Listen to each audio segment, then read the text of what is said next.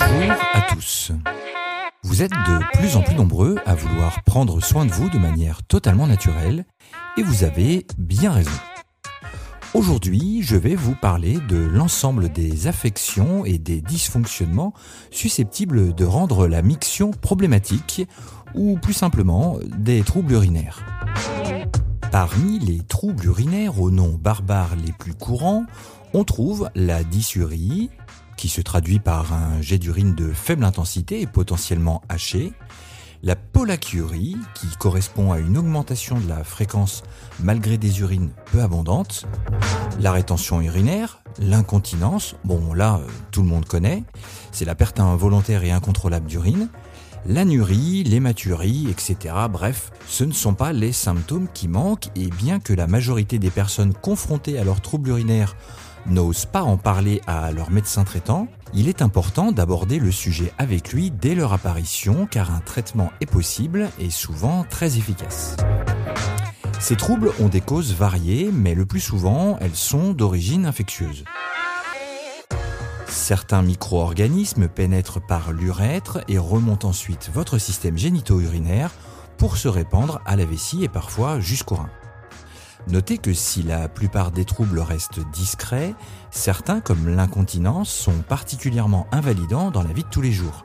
La peur de tâcher, de sentir mauvais ou que votre entourage ne s'en aperçoive, l'obligation de porter des protections, d'interrompre votre travail ou votre activité quotidienne peut avoir de réelles conséquences psychologiques et donc influencer votre vision sur vous-même allant jusqu'à altérer votre vie relationnelle. Le relâchement des muscles pelviens suite à une grossesse est par exemple un des effets secondaires normaux pouvant provoquer des incontinences passagères. Autre exemple, en vieillissant, de nombreux hommes peuvent avoir des difficultés à libérer leur vessie. La raison est simple. La prostate, qui a tendance à se gonfler avec l'âge, compresse l'urètre et bloque l'émiction, ce qui peut être un facteur de risque supplémentaire de contracter une cystite. L'infection de la vessie, la cystite donc, est malgré tout plus courante chez la femme que chez l'homme et cela s'explique relativement simplement. L'urètre féminin est plus court et sa proximité avec l'anus, qui constitue une source potentielle d'infection bactérienne, en augmente le risque et les fréquences. Bon, pour soulager votre désagrément, buvez beaucoup d'eau et consultez rapidement votre médecin qui pourra, si nécessaire, vous faire réaliser une analyse d'urine afin de déterminer la bactérie qui est en cause, vous prescrire un traitement à base d'antibiotiques pour lutter contre l'infection et un traitement symptomatique pour accompagner le soulagement des douleurs et atténuer les symptômes résiduels. C'est là que la réflexologie peut être d'une aide précieuse. Par son action, elle contribue à réguler les fonctions organiques en stimulant les terminaisons nerveuses. Elle est particulièrement efficace pour accompagner la médecine conventionnelle dans la gestion des troubles urinaires et semble compléter les traitements classiques.